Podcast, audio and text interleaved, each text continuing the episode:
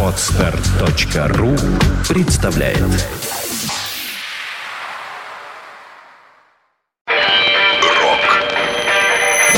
Рок Сегодня 25 сентября. В этот день, в 1969 году, Джон Леннон при участии Эрика Клэптона и Йоко Оно записал свою знаменитую песню «Cold Turkey».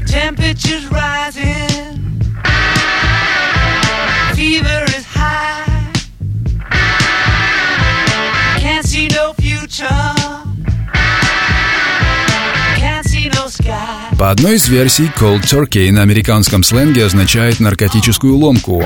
Джон Леннон предлагал эту песню для Битлз, но Маккартни ответил категорическим отказом. Тогда Леннон выпустил ее своим вторым сольным синглом. Песня достигла только 14 места в британском хит-параде, что побудило Джона к одному из своих самых экстравагантных поступков.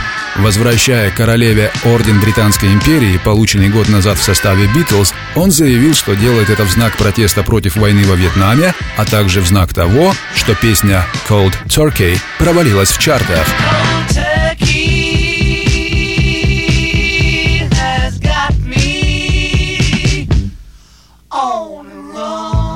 Рок-ФМ Вся история рока